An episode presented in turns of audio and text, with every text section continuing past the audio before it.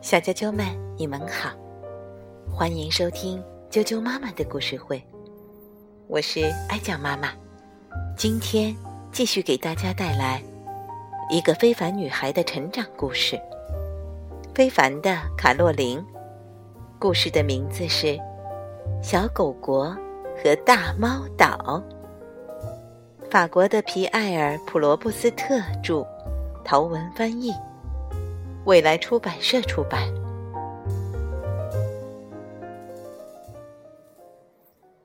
小狗国和大猫岛。今天是卡洛琳的生日，小伙伴们拿出平时积攒的零钱，买了本书，作为送给卡洛琳的生日礼物。这本书的名字叫《格列佛游记》。午饭后，小伙伴们在水塘边钓鱼，卡洛琳则躺在吊床上，安静地读着小伙伴们送给她的书。天气实在是太热了，小伙伴们努力睁大眼睛盯着水面上的鱼浮，但睡意仍阵阵袭来。狡猾的鱼儿趁机吃掉了鱼饵，却逃离了鱼钩。书上都说了些什么？小黑问。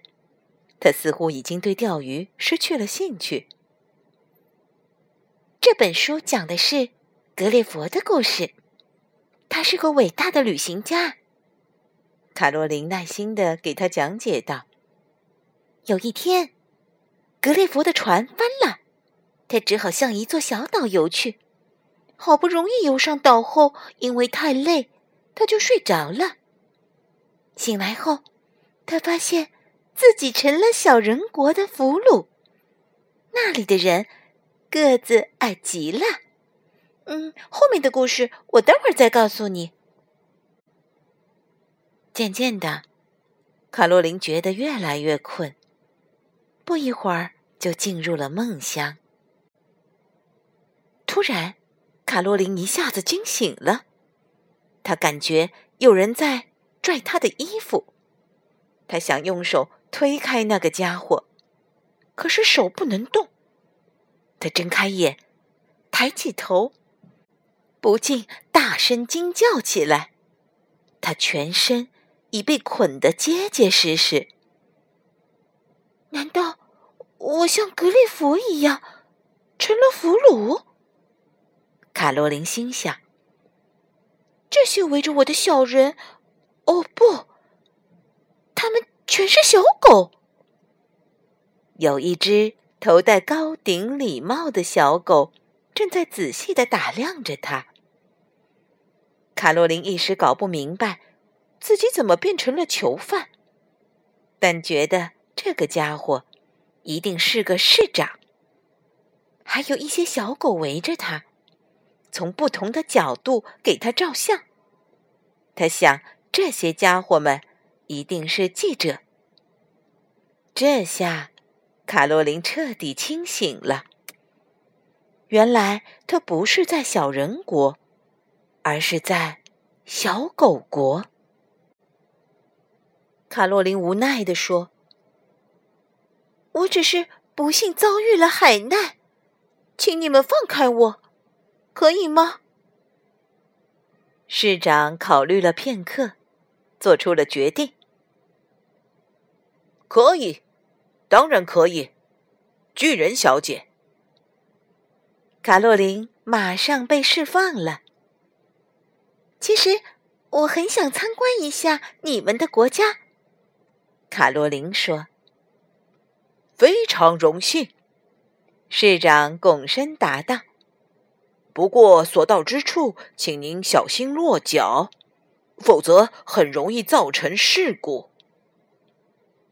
于是，警用摩托车在前面开道，卡洛琳开始了在小狗国的参观游览。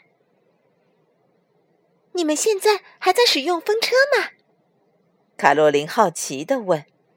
“那是雷达，小姐，我们就是通过它才发现您的，是我冒昧。”我们一开始把您当成了一头大鲸鱼。这个比喻让卡洛琳不太舒服，但她觉得没必要在意。况且，一个紧跟在她身后的记者还在喋喋不休地说：“巨人小姐，呃，我是八卦新闻报的记者，能谈谈您来到小狗国的感受吗？”等会儿再说吧，卡洛琳说。卡洛琳抵达了小狗国的首都小小城，大家准备在城市大饭店的花园里为卡洛琳举行欢迎仪式。但是一个问题摆在了市长面前：小小城里找不到这位巨人小姐能坐的地方。幸运的是，有人想出了解决的办法。小狗国有一位名狗悠悠，他发明了炸薯条，于是小狗国为他树立了一座雕像。那雕像的底座。正好可以当成巨人小姐的板凳。于是，小狗们小心翼翼地把雕像取下，放在草地上。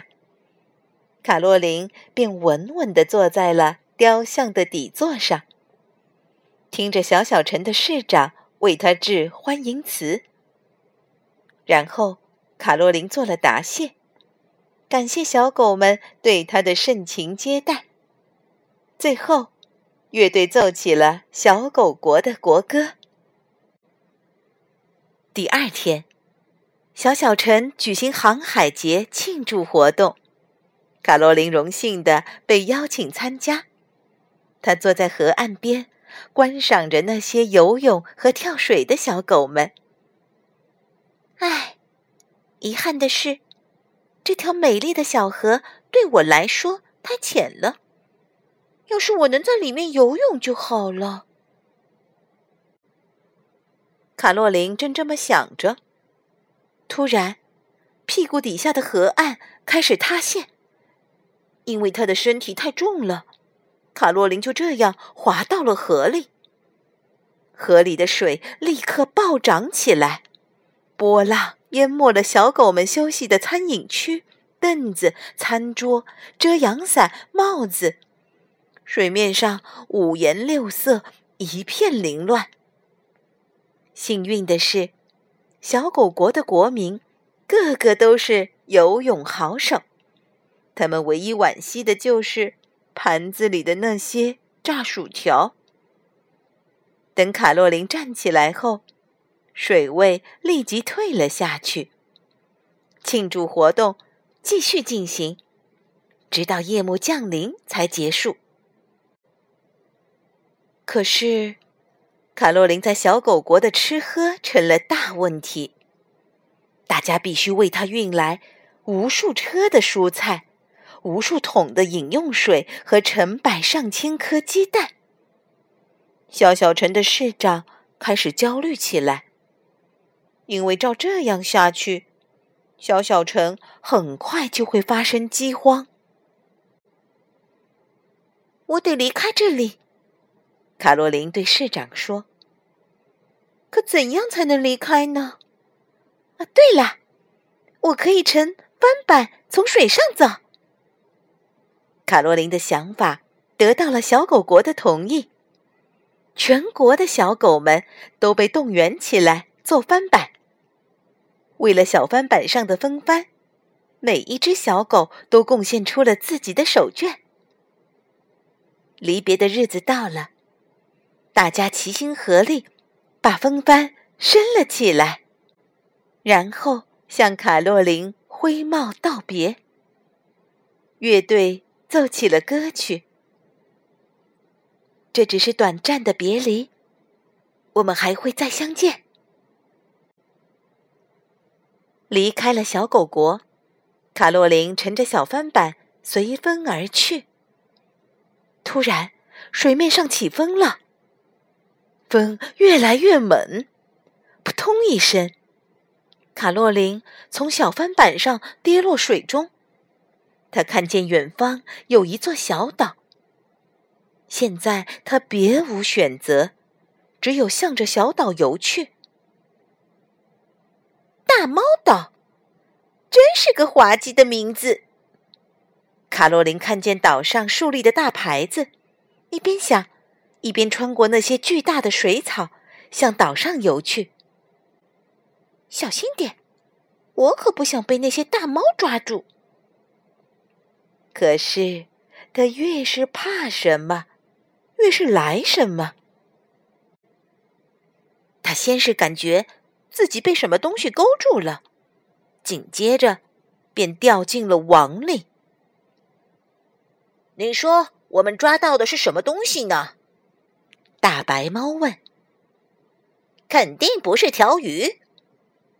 大黑猫回答：“可能呃是只青蛙吧。回家后，爸爸会告诉我们抓到的是什么。”这既不是青蛙，也不是鱼。大猫的爸爸大老猫说：“你们钓上来的是个小姑娘，这下你们可能什么都吃不上了。你们可以和她玩耍，但不许伤害她，听见了吗？”大猫的妈妈叮嘱道。哼我认出你们了，卡洛琳生气的喊道：“你是小白，你是小黑。要不是你们现在一下子长得又高又大，看我怎么收拾你们！”可是巨大的小白和小黑没有一点反应。卡洛琳心想：坏了，急忙呲溜一下跑到菜地里藏了起来。但大猫们。显然对这里更熟悉，他们很快就又抓住了卡洛琳，并把它关进一只破鸟笼里。你待在里面会很安全的，大黑猫说。“是的，我们随时可以看见你。”大白猫说。“你们分了吗？我又不是只鸟。”卡洛琳气愤极了。“我不是鸟。”你们没有权利把我关起来！我要告诉你们的爸爸妈妈，他们会惩罚你们的。他使尽全力想拉开鸟笼的门，突然间，鸟笼门一下子打开了，卡洛琳猝不及防摔到了地上。哎呦！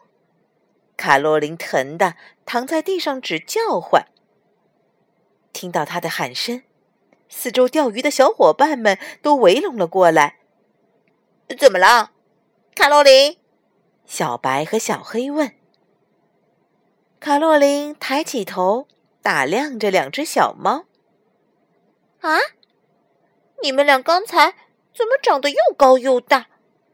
现在怎么又回到了原来的样子？呃，回到了原来的样子。小白和小黑。有些摸不着头脑。不是你们把我关在了鸟笼里吗？我是从鸟笼里摔下来的，难道不对吗？卡洛琳说：“笨蛋，你刚才明明是从吊床上摔下来的。”小黑说：“我想，你还没有从梦中醒过来。”哦，你说的对。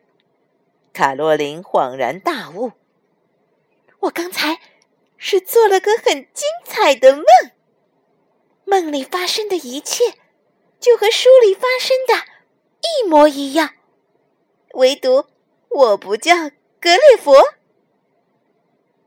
这个梦可是太有意思了。”卡洛琳讲述自己梦中在小狗国和大猫岛的奇遇。小伙伴们听得津津有味，一个个笑得合不拢嘴。小啾啾们，今天的故事就讲到这儿了，明天见。